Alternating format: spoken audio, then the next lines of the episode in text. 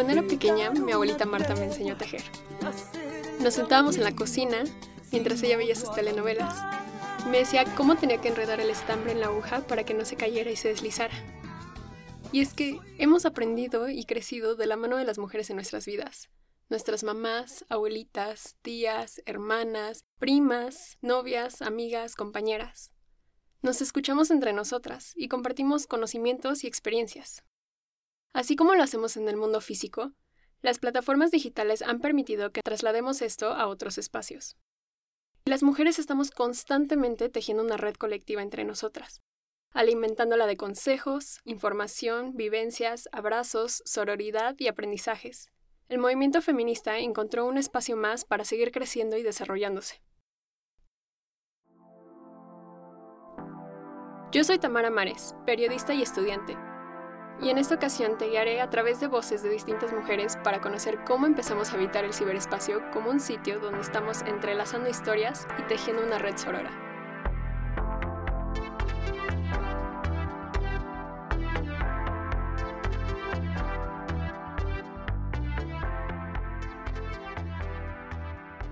En el capítulo Mi primera marcha, la equipa habló sobre los distintos momentos u olas que ha tenido el movimiento feminista. En esta cuarta ola feminista, las tecnologías de la información y comunicación, conocidas también como TICs, se han vuelto herramientas para el movimiento.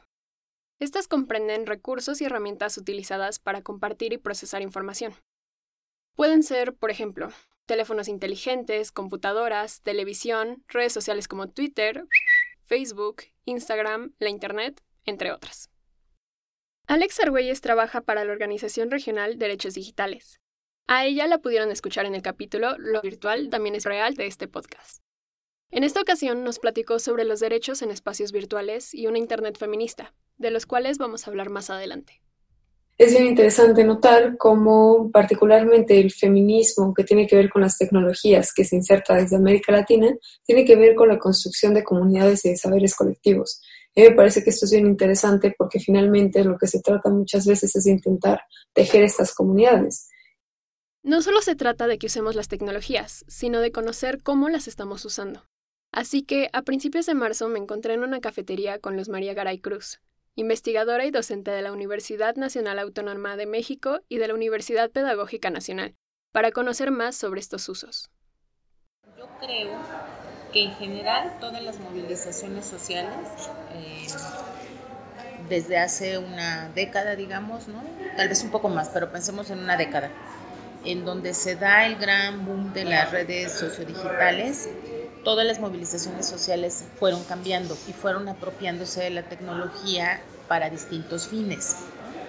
Em, en algunos casos lo hacen para visibilizar grupos que no son que no tienen fácil acceso a los medios de comunicación tradicionales, digamos, ¿no? como la radio, la prensa, la televisión, y no solo que no tienen acceso, sino que son invisibles para esos propios medios, ¿no? Y cuando llegan a ser visibles, generalmente eran visibles para criminalizarlos. Tras los actos vandálicos realizados por algunas mujeres encapuchadas en la marcha de este lunes en contra de la violencia de género, esta madrugada iniciaron las labores de limpieza por parte del personal de la Dirección de Servicios Urbanos. Bien, lamentablemente, como ya lo hemos visto, eh, Melissa, son ya algunos actos vandálicos que han pasado, no solamente eh, eh, pues, del acto, es decir, del daño a cierta infraestructura de la capital, sino también algunas personas que también han sufrido precisamente de esto. Esperemos que no, no pase a mayores, Melissa. Ok, ya nos voltearon a ver. Pero antes, ¿cómo llegamos a este punto? Cuando el movimiento social y el movimiento en redes es tan fuerte, rompen obviamente las agendas mediáticas de los medios tradicionales y tienen que voltear hacia allá y ver qué está pasando, que es el caso de las mujeres, de las feministas, es sin discusión. Yo creo que la coyuntura de este año para toda la movilización de las mujeres es muy clara. Lo que dijo Luz María muestra el papel del Internet en las movilizaciones sociales, que cohabitan en un espacio virtual y uno físico, y son capaces de romper cualquier barrera. Pensemos que Internet llega desde una cultura libertaria, donde la idea principal es que cualquiera pueda acceder a este espacio y encontrar un sitio para desarrollarse. Entonces, el acceso es realmente un derecho de todas. Bueno, pensemos que, por ejemplo, particularmente en México, el acceso a Internet es un derecho constitucional desde 2014, pero no es un acceso, eh, no es un derecho constitucional porque sea Internet en sí mismo algo fundamental para nuestras vidas. Se considera que debería el acceso a Internet ser un derecho constitucional porque permite que la amplificación del goce de una serie de derechos humanos sea posible. Y dentro de ese goce de derechos están, pensemos, el derecho a la libertad de expresión o el acceso a la información incluso, ya que estos derechos particularmente son fundamentales para el desarrollo de la personalidad. Y en ese desarrollo de la personalidad también está la autonomía de poder desarrollar tu identidad, ¿no? Y vemos justo desde algunas lecturas que se hacen de este feminismo latinoamericano que se manifiesta a través de las tecnologías digitales, como realmente no es gratuito, que muchas mujeres que también vienen de espacios de exclusión y marginalización encuentran en las tecnologías herramientas para poder vincularse ya sea con otras mujeres o incluso para desarrollar ellas mismas capacidades que de otra forma en sus contextos se verían muy sesgadas. Sin embargo, como dice Alex, tenemos que recordar que no todas las mujeres están presentes en los espacios virtuales. Existe una brecha digital en México, lo que significa que no todas las personas tienen los medios para acceder a Internet. Para ser más precisas, tan solo un poco más de la mitad de los hogares mexicanos cuentan con acceso a Internet, de acuerdo con la encuesta nacional sobre disponibilidad y uso de tecnologías de la información en los hogares del 2019 elaborada por el INEGI. Pero este no es el único obstáculo al que las mujeres nos enfrentamos para acceder a plataformas digitales. Ixchel García Aguirre es integrante de la Asociación Civil Luchadoras, donde investiga sobre violencia digital, tecnología, género y derechos humanos. Ella nos explica por qué no basta con tener un puente Wi-Fi para acceder a Internet. Hablar de acceso en México es un poco complejo porque, o sea, tenemos que considerar a las zonas rurales, a las comunidades indígenas, así como las barreras culturales y actitudes machistas. Em, Giselle Pérez de Hacha, que es una investigadora, ella es muy experta en esto y trabaja en derechos digitales y escribió una investigación que se llama De qué hablamos cuando hablamos de acceso. Y ahí ella menciona algunos puntos que son como la falta de tiempo, o sea, las mujeres tenemos esta doble carga de trabajo, entonces, o sea, aunque tengamos el dinero para tener internet en nuestra casa y una computadora y sepamos cómo usarla, pues esta doble carga de tanto de trabajo del cuidado de los hijos, de la familia, el trabajo, también hace mucho más complicado el acceso. Luego está pues la autocensura, que es que tengamos miedo a las críticas o a las agresiones, igual la brecha salarial de género, o sea, eso disminuye que las mujeres tengamos las habilidades de poder costear el acceso a Internet. Ahora bien, la edad es solo uno de los factores para aprender a usar las tecnologías. Dónde vivimos y nuestro nivel socioeconómico son dos grandes variables que también determinan esto. Marisol Morelos es periodista de tecnología e integrante de la colectiva Insubordinadas, y trabaja estos temas con mujeres en la periferia de la Ciudad de México. Actualmente ella investiga sobre alfabetización digital, que es la apropiación informada y crítica de la tecnología, es decir, saber para qué sirve y cómo puedo usar los dispositivos y las plataformas para los fines que queramos. Ella destaca tres factores influyentes para esto la edad, la localidad donde habitan las mujeres y la condición de género. Hay otros factores que influyen para que las mujeres puedan acceder a Internet y que realmente lo hagan desde un posicionamiento pues informado y crítico.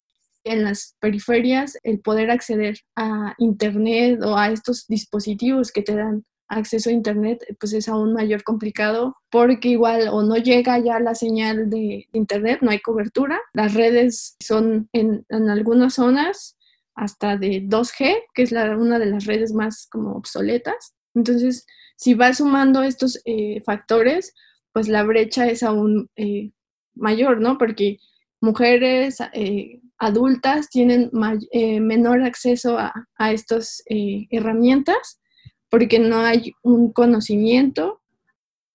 Recordemos que lo único que representa esta brecha es más desigualdad, y frente a ello emergen colectivas para empezar a entretejernos para batir estas diferencias. Insubordinadas es una colectiva de mujeres que ofrece pláticas y talleres desde un espacio feminista sobre los usos de Internet, software libre y la cultura hack feminista. Ahora, su apuesta, el conocimiento colectivo. Es así como Insubordinadas creó el laboratorio Chinampa Hack Lab en Barrio La Asunción, en la alcaldía de Tláhuac. Tláhuac es considerada una de las alcaldías periféricas de la Ciudad de México. Marisol cree en la generación de redes y en compartir conocimientos entre miembros de la comunidad para no depender exclusivamente de instituciones gubernamentales. Pues sí, justo eso viene desde un posicionamiento que tiene que ver con el hack feminismo, de no esperar o no estar a expensas de qué puede hacer el gobierno para brindar, eh, no sé, campañas de alfabetización o programas que promuevan la alfabetización, sino también desde la educación popular, ¿no? O de, de los talleres que hacemos en la Chinampa, que son totalmente autogestivos, el de, pues, entre mismas mujeres organizarse para compartir los conocimientos o para hacer campañas de alfabetización digital. A esto, claro, le tenemos que sumar las violencias que vivimos las mujeres. En el espacio físico, algunas agresiones son sumamente visibles, pero en el mundo digital a veces se ocultan o se minimizan. Alex nos ayudó a definirlas, partiendo de la idea de que existe una falsa dicotomía donde se cree que el mundo material es lo único que es real y el mundo digital es falso.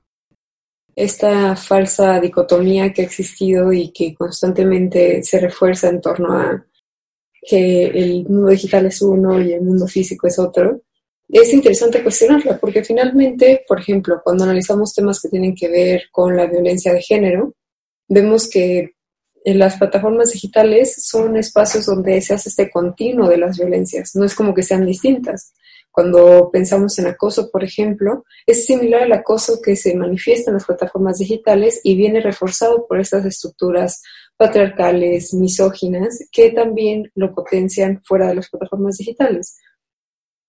Para conocer más sobre los tipos de violencia que viven las mujeres en Internet, le preguntamos a Aide Quijano, quien forma parte de SocialTIC.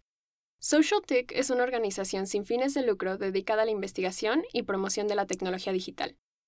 Ella también integra la colectiva Ciberseguras, donde varias mujeres reflexionan y aprenden sobre tecnología en América Latina. Mi compañera Camila Ávila, reportera de Latitudes, y yo conocimos a Aide a través de la pantalla de su computadora. Nos recibió con una actitud amable y muy sonriente. Mientras tomaba una bebida de su taza, nos detalló cómo son estos ataques contra las mujeres. Los ataques, dice, son principalmente expresiones intimidatorias, ofensivas, discriminatorias y mensajes de odio. Y muchos de esos ataques están relacionados con que eres mujer, tú por qué estás ahí. Por ejemplo, regresando a las características que puede tener un ataque, quién lo recibe y quién lo ejerce, si una persona, además de tener género femenino, de ser mujer, tiene un activismo relacionado con género también, y además de eso tiene otras características como, por ejemplo, es una mujer indígena o que habla alguna lengua indígena, y su activismo a lo mejor no solo es de género, sino también está desarrollado con defensa del territorio. O sea, si vamos como sumando capas, uy, se vuelve mucho más complejo y entonces cada vez más dirigido. Entonces el objetivo puede decirse que muchas veces es acallar esos activismos, esas acciones que suceden en línea. Recordemos, la violencia digital no deja de ser real por tomar lugar en un espacio virtual, como escucharon en el segundo capítulo de esta temporada. Sandra Barrón, coordinadora académica en la Universidad Centro, ha trabajado durante varios años en proyectos de tecnología. Ella confía en sus conocimientos en esta área como motores para el cambio social. Arlene Molina, reportera de la equipa de Latitudes, habló con ella sobre su trabajo en el área digital y sus propias experiencias de violencia en línea, que ejemplifican los ataques que Aide nos acaba de describir. El año pasado yo creo que ya fue la cúspide de muchos años en los que en algún momento a mí me robaron mi cuenta de Twitter, me, me han doxeado muchas veces, he recibido amenazas de muerte y violación muchísimas veces en plataformas digitales. Entonces yo creo que el año pasado con lo que fue pasando, para mí ya como que derramó el vaso del autocuidado también. Este, y desde ahí pues vino como esta serie de, de bajada, ¿no? O sea, vino como la, una curva hacia abajo, ¿no? Como que la, la cúspide de la montaña rusa se, se vino para abajo me tomó varios meses recuperarme eh, de esta situación eh, de salud, eh, de ataques de ansiedad, ¿no? Trastorno de sueño, depresión, regresar a terapia, ¿no? Empezar otra vez con medicamentos para poder dormir porque ya tenía un insomnio terrible. Lo que le pasó a Sandra muestra que la violencia que se vive en entornos digitales tiene repercusiones y consecuencias muy reales para quienes lo viven. Alex nos recordó lo peligroso que es pensar lo contrario, ya que las amenazas lanzadas en plataformas virtuales pueden ser cumplidas por sus agresores, o los daños psicológicos en las víctimas pueden llevarlas a quitarse su vida. Y eso es muy grave porque, repito, o sea, pareciera que sin importar cuántos años, porque bueno, recordemos que ese tema no es reciente, es un tema que se ha estado hablando por años y tiene que ver con una especie de infantilización o incluso pues falta de seriedad por parte de tanto las autoridades como de los medios por querer darle el matiz correspondiente a un tema tan grave como es el continuo de la violencia, que justamente no es que termine en una plataforma o en un espacio. En noviembre del 2017 se publicó el informe La violencia en línea contra las mujeres en México, donde cita el módulo sobre ciberacoso 2015 del INEGI. Este estudio reveló que alrededor de 9 millones de mexicanas han vivido ciberacoso, e identificó que el grupo más vulnerable tiene entre 20 y 29 años de edad. Así que nos regresamos con Alex para preguntarle qué pasa con nuestros derechos al entrar al entorno digital y los llamados derechos digitales. Esa pregunta es bien interesante porque justo, o sea, cuando se habla de derechos digitales, yo siento que este apellido de ponerle digitales a los derechos nos hace pensar que hay como otro set de reglas, ¿no? O como otro set de consideraciones. Cuando realmente, mm, cuando hablamos de derechos digitales, estamos hablando de cómo los derechos humanos fundamentales también se ejercen o se manifiestan o existen y por ende deberían protegerse en las plataformas digitales. Entonces, realmente cuando hablamos de derechos digitales, no estamos hablando de derechos especiales, sino que estamos hablando de las medidas que deberían existir o no se están desplegando para proteger derechos como los que ya hemos mencionado anteriormente, que tienen que ver con libertad de expresión, acceso a la información, pero también derechos que tienen que ver con privacidad, ¿no? Y que también tienen que ver con estas garantías que eventualmente deben estar encaminadas a permitir, como es la misión de los derechos humanos, para permitir que las personas puedan desarrollarse plenamente buscando que tengan la mejor calidad de vida posible. Pero recordemos que Internet también es un espacio donde construimos entre todas. Cada una, desde nuestro rincón del mundo, vamos aportando un hilo de conocimiento y tejiendo juntas, creando una red amplia, fuerte, diversa. Y así, si una cae, entre todas la atrapamos.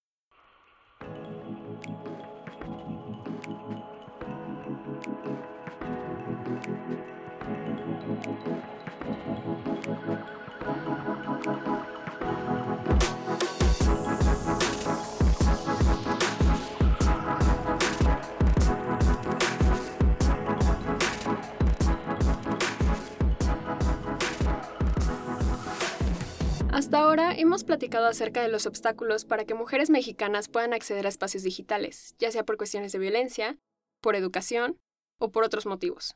Pero no hemos hablado sobre cómo nos apropiamos del ciberespacio y de la tecnología para encontrarnos entre todas, para batallar contra la violencia machista y para hacer que estos espacios sean más feministas.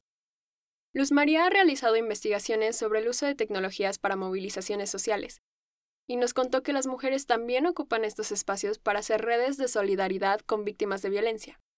A través de las redes sociales, dijo, difunden materiales con información sobre los tipos de violencia para que las mujeres puedan identificar si están en una situación así. Eh, entonces son como un uso informativo, pero al mismo tiempo pedagógico. te informo que existe este tipo de violencia, pero además te explico qué es lo que pasa y además te ofrezco ayuda, que es el gran paso que están dando las feministas que yo no he visto que estén haciendo otro tipo de grupos. O sea, te ofrezco ayuda porque existen organizaciones que seguramente en tu trabajo ya las debes de tener detectadas, ¿no? Como la agrupación de luchadoras, eh, ciberseguras, eh, insubordinadas. Mmm, Tequio, Violeta, la, la, División de Derechos Digitales, o sea, existen distintos grupos que van en distintos niveles de profesionalización, digamos, del uso de las tecnologías, pero creo que todas coinciden en este asunto de decir, no solo te vamos a decir, a informar qué tipo de violencias hay, sino te vamos a dar ayuda. Como parte de estas estrategias para difundir información a víctimas de violencia, Ixchel le cortó a Arlen que en Luchadoras están trabajando un buscador legislativo. Lo que pasa es que cuando algunas mujeres acudían al Ministerio Público para presentar una denuncia por delitos digitales, las autoridades no dimensionaban lo que implica la violencia digital, y aunque estaba tipificado en el Código Penal, no eran atendidas debidamente. Entonces, esta herramienta es una guía para quienes quieran presentar una denuncia legal por delitos digitales.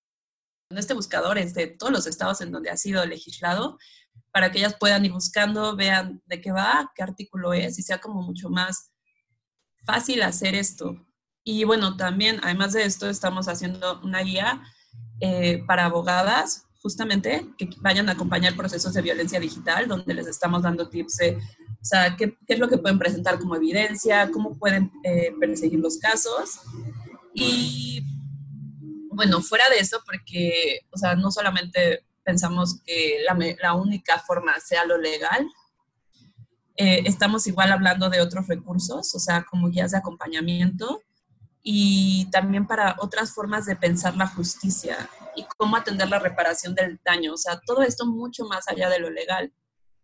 Ixchel muestra cómo la Internet puede ser un espacio para entrelazar conocimientos y hacerlos accesibles a más mujeres. Las tecnologías pueden ser puentes entre mujeres de distintas partes del mundo.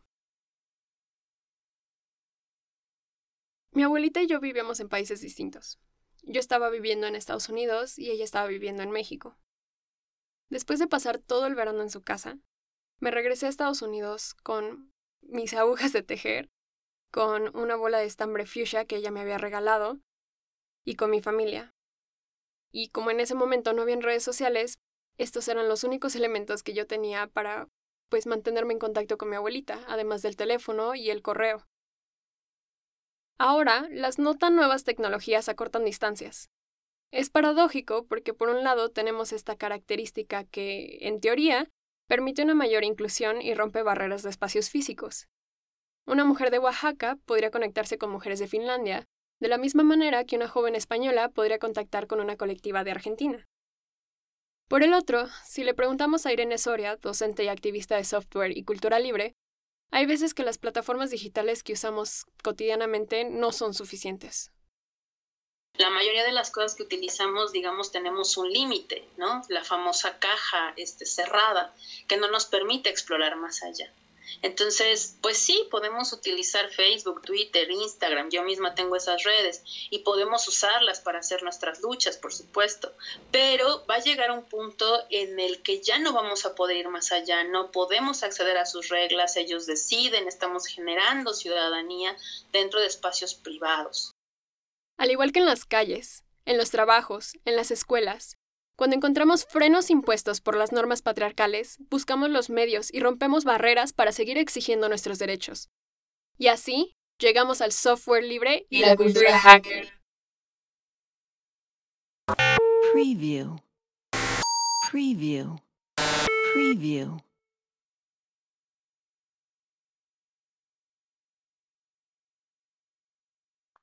De acuerdo. Em, ¿Cómo se puede hackear el patriarcado? Uh, oh my gosh. Se me atoró mi chocolate. No, es. No lo sé. no lo sé, ojalá tuviera la respuesta. Pero lo que sí sé es que se va a caer. no, que mm, hay cosas que. A ver, ¿cómo lo digo? Hay cosas que no se van a lograr de un día para otro, lamentablemente. O sea, no es un botón, no hay un botón en Internet que diga hackear el patriarcado y ya está. Aide tiene razón. Quizá no contemos con un botón para ello. Pero eso no significa que no lo estemos haciendo todo el tiempo. Así, Sandra nos dijo qué representa el movimiento hacker en el feminismo.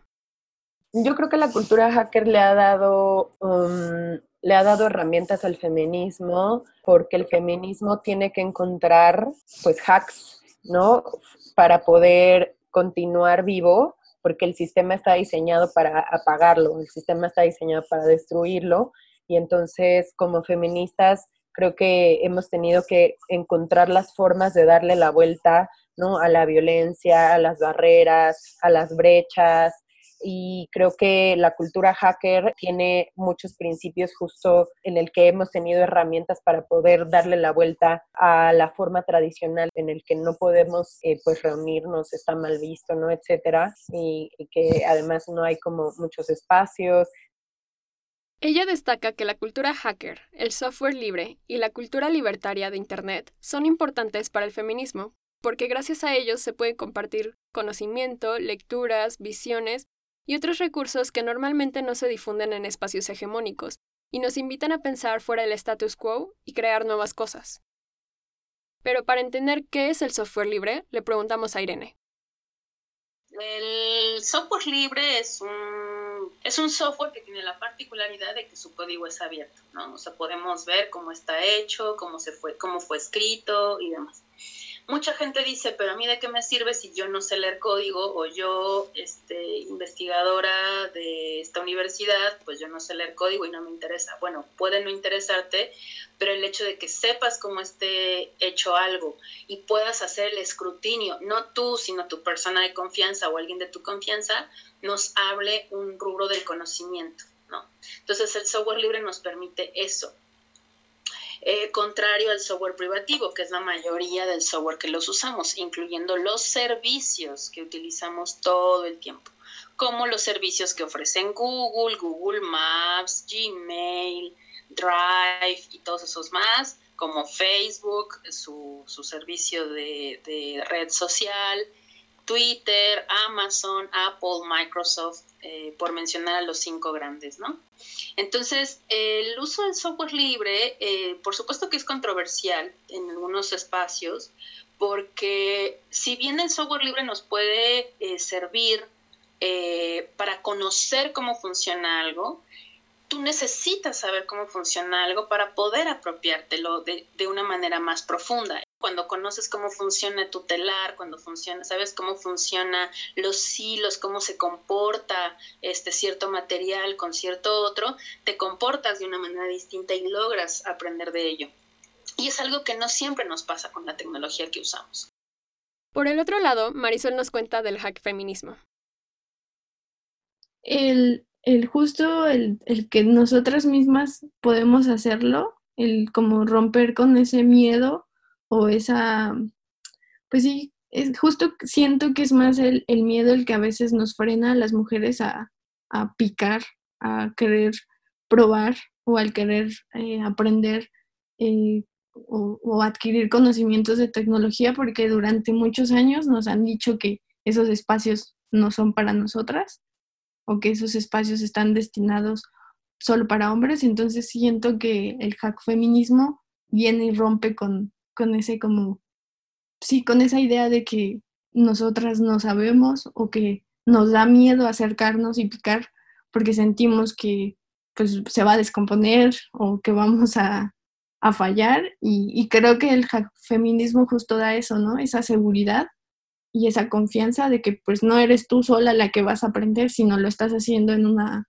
o lo estás haciendo junto a una red, a un acompañamiento y creo que de esa manera facilita muchísimas cosas porque es un acompañamiento en este aprender, eh, en este ir descubriendo qué hay detrás de los aparatos, de las plataformas y que si fallas o si te atoras va a haber alguien o alguna compañera que te pueda ayudar.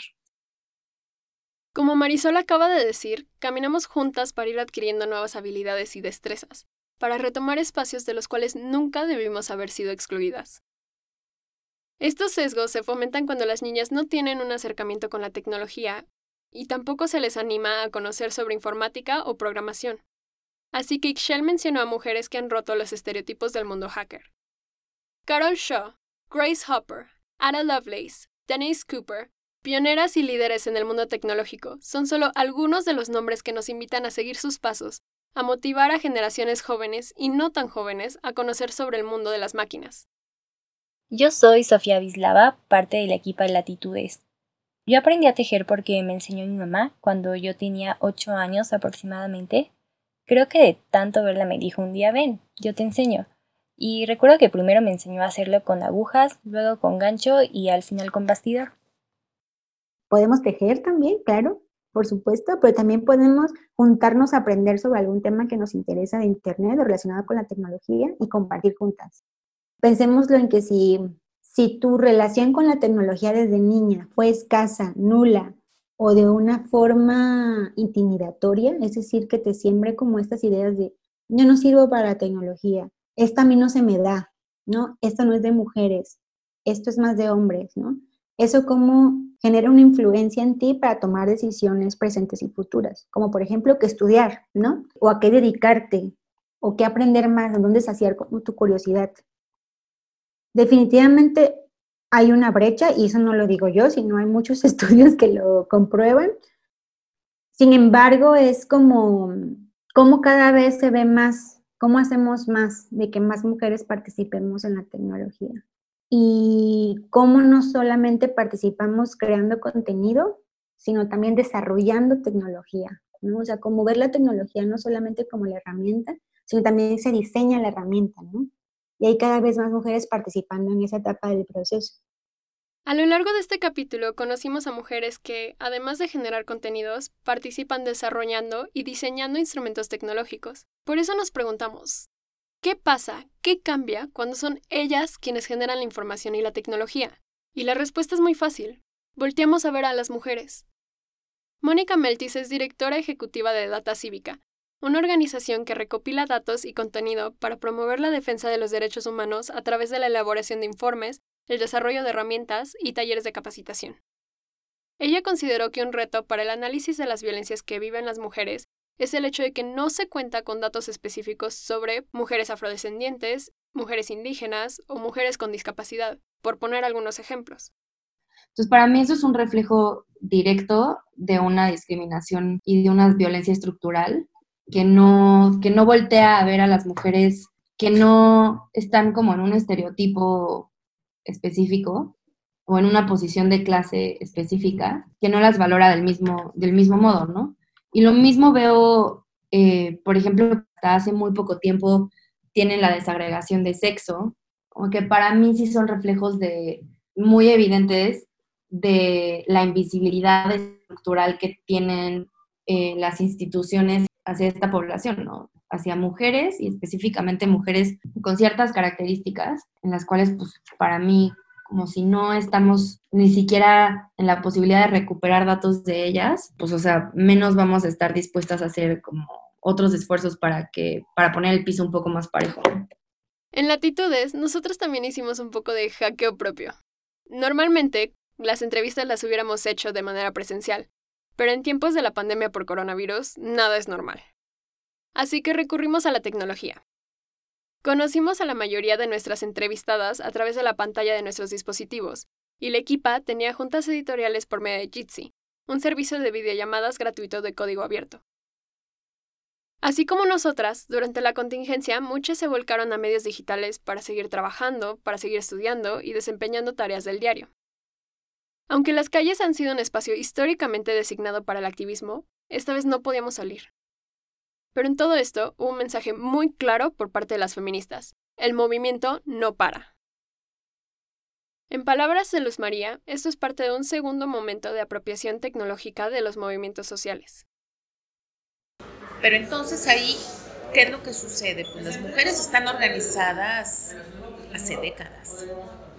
Las generaciones nuevas que están haciendo uso de la tecnología digital han ido generando narrativas cada vez más fuertes no solo en la calle, sino también en las redes. Ahí ya vemos claramente dos escenarios de lo tecnopolítico. Las calles, porque salen, marchan, rompen, pintan, todo lo que tienen que hacer, ¿no? Pero también lo hacen en las redes y ahí están los hashtags que se vuelven multitudes conectadas, como la que decíamos del Me alguna vez, como el ni una más, como el ni una menos, ¿no? Como el hashtag de 8M o hashtag 9M paramos o los distintos hashtags que van articulando la narrativa digital. Cuando el gobierno federal de México pidió a la ciudadanía que se quedara en casa durante la pandemia de COVID-19, miles de mujeres mexicanas se quedaron confinadas con su agresor.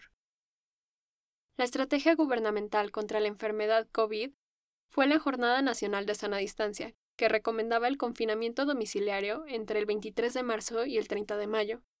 Durante los meses de abril y mayo, las llamadas del 911 incrementaron con respecto al año anterior.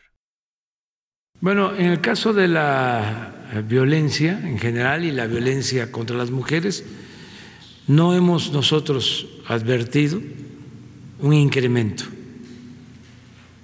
El 90% de esas llamadas que te sirven a ti de base son falsas.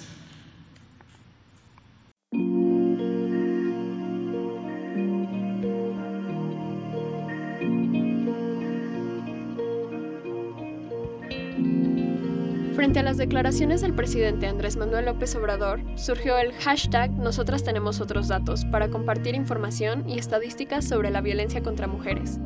Según cifras del Secretariado Ejecutivo del Sistema Nacional de Seguridad Pública, las llamadas de emergencia por violencia contra la mujer subieron en un 44% para el mes de abril respecto al 2019 y en un 25% para mayo, las solicitudes a refugios para mujeres víctimas de violencia aumentaron en un 50%, según un informe emitido en mayo por la Red Nacional de Refugios. Durante este confinamiento voluntario también se debatió respecto a proyectos de ley para despenalizar el aborto en los congresos estatales de San Luis Potosí, Michoacán, Guanajuato, Hidalgo y Querétaro. A través de redes sociales como Facebook y Twitter, activistas se unieron en pañuelazos virtuales, donde subieron una foto con su pañuelo verde para exigir que los y las legisladoras despenalicen la interrupción del embarazo en reconocimiento de los derechos sexuales y reproductivos de las mujeres.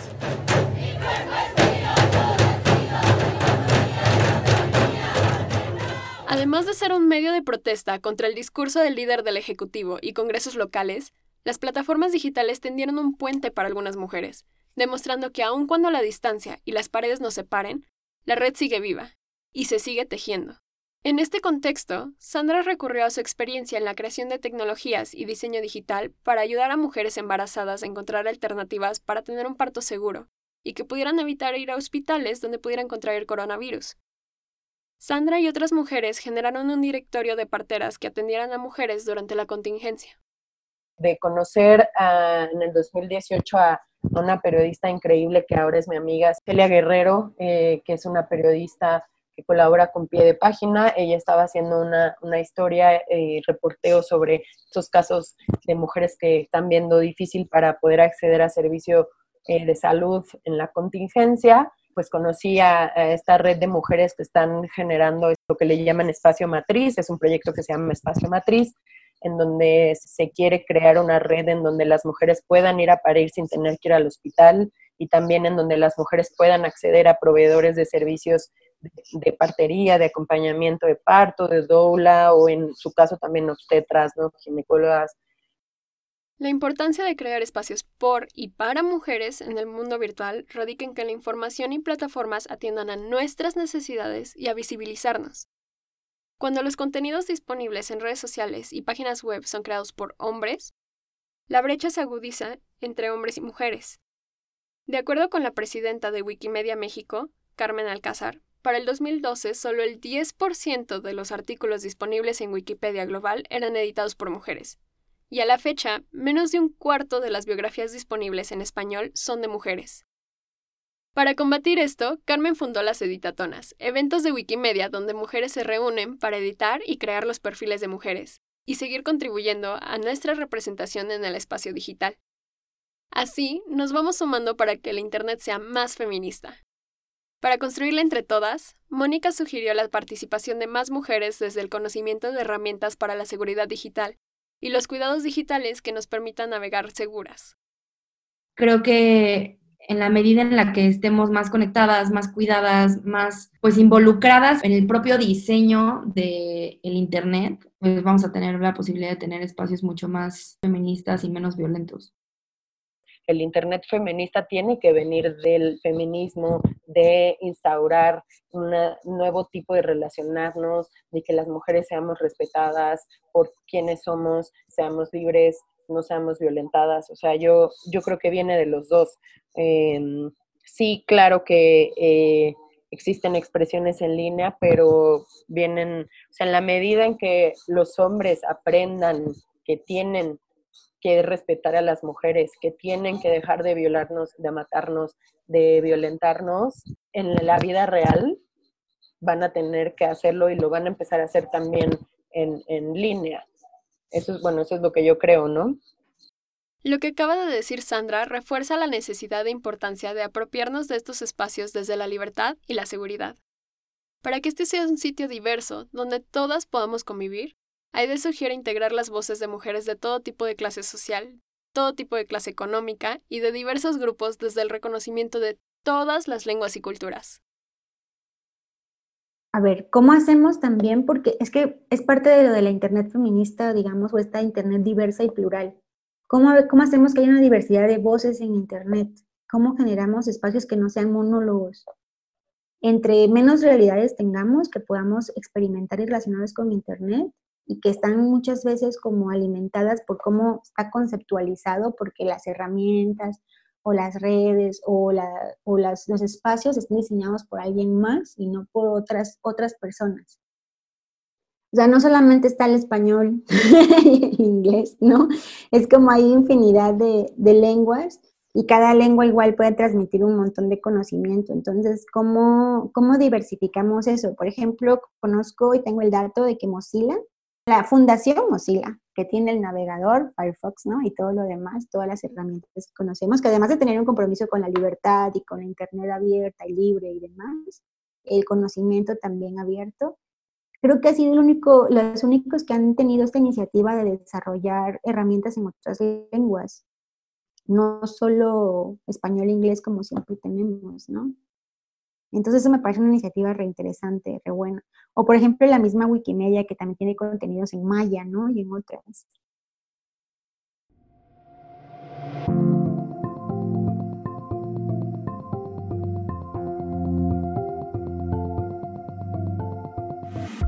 Las voces de las mujeres que escucharon a lo largo de los capítulos es una red que tejimos entre todas a lo largo de esta segunda temporada.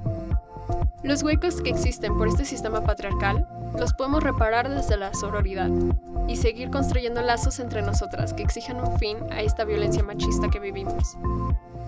Ya sea tanto offline como online, aquí estaremos todas para hacer que estos lazos sean más fuertes y sin importar cualquier pandemia o contexto que nos toque vivir.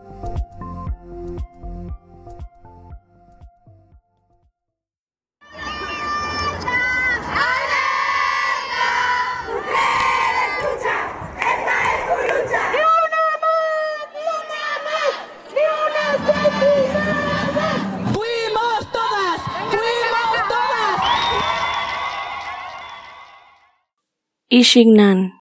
Chanameha. Watashi wa onna da. Je suis une femme.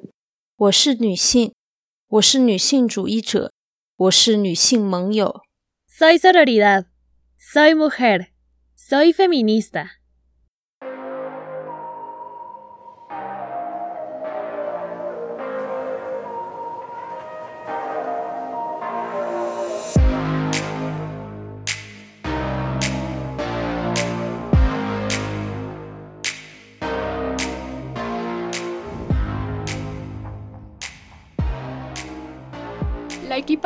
Episodio agradece a las mujeres entrevistadas que participaron con sus conocimientos. Aide Quijano, Alex Argüelles, Luz María Garay, Sandra Barrón, Mónica Meltis, Irene Soria, Ixchel Aguirre y Marisol Morelos. A nuestras y nuestras escuchas, que recorrieron esta historia sonora con nosotras. Los integrantes de este episodio fuimos Arlen Molina, Carmen Martínez, Camila Ávila, Vislava Cruz y Tamara Mares. Un agradecimiento especial para Patricio Palacios, que nos ayudó con la realización de esta segunda temporada.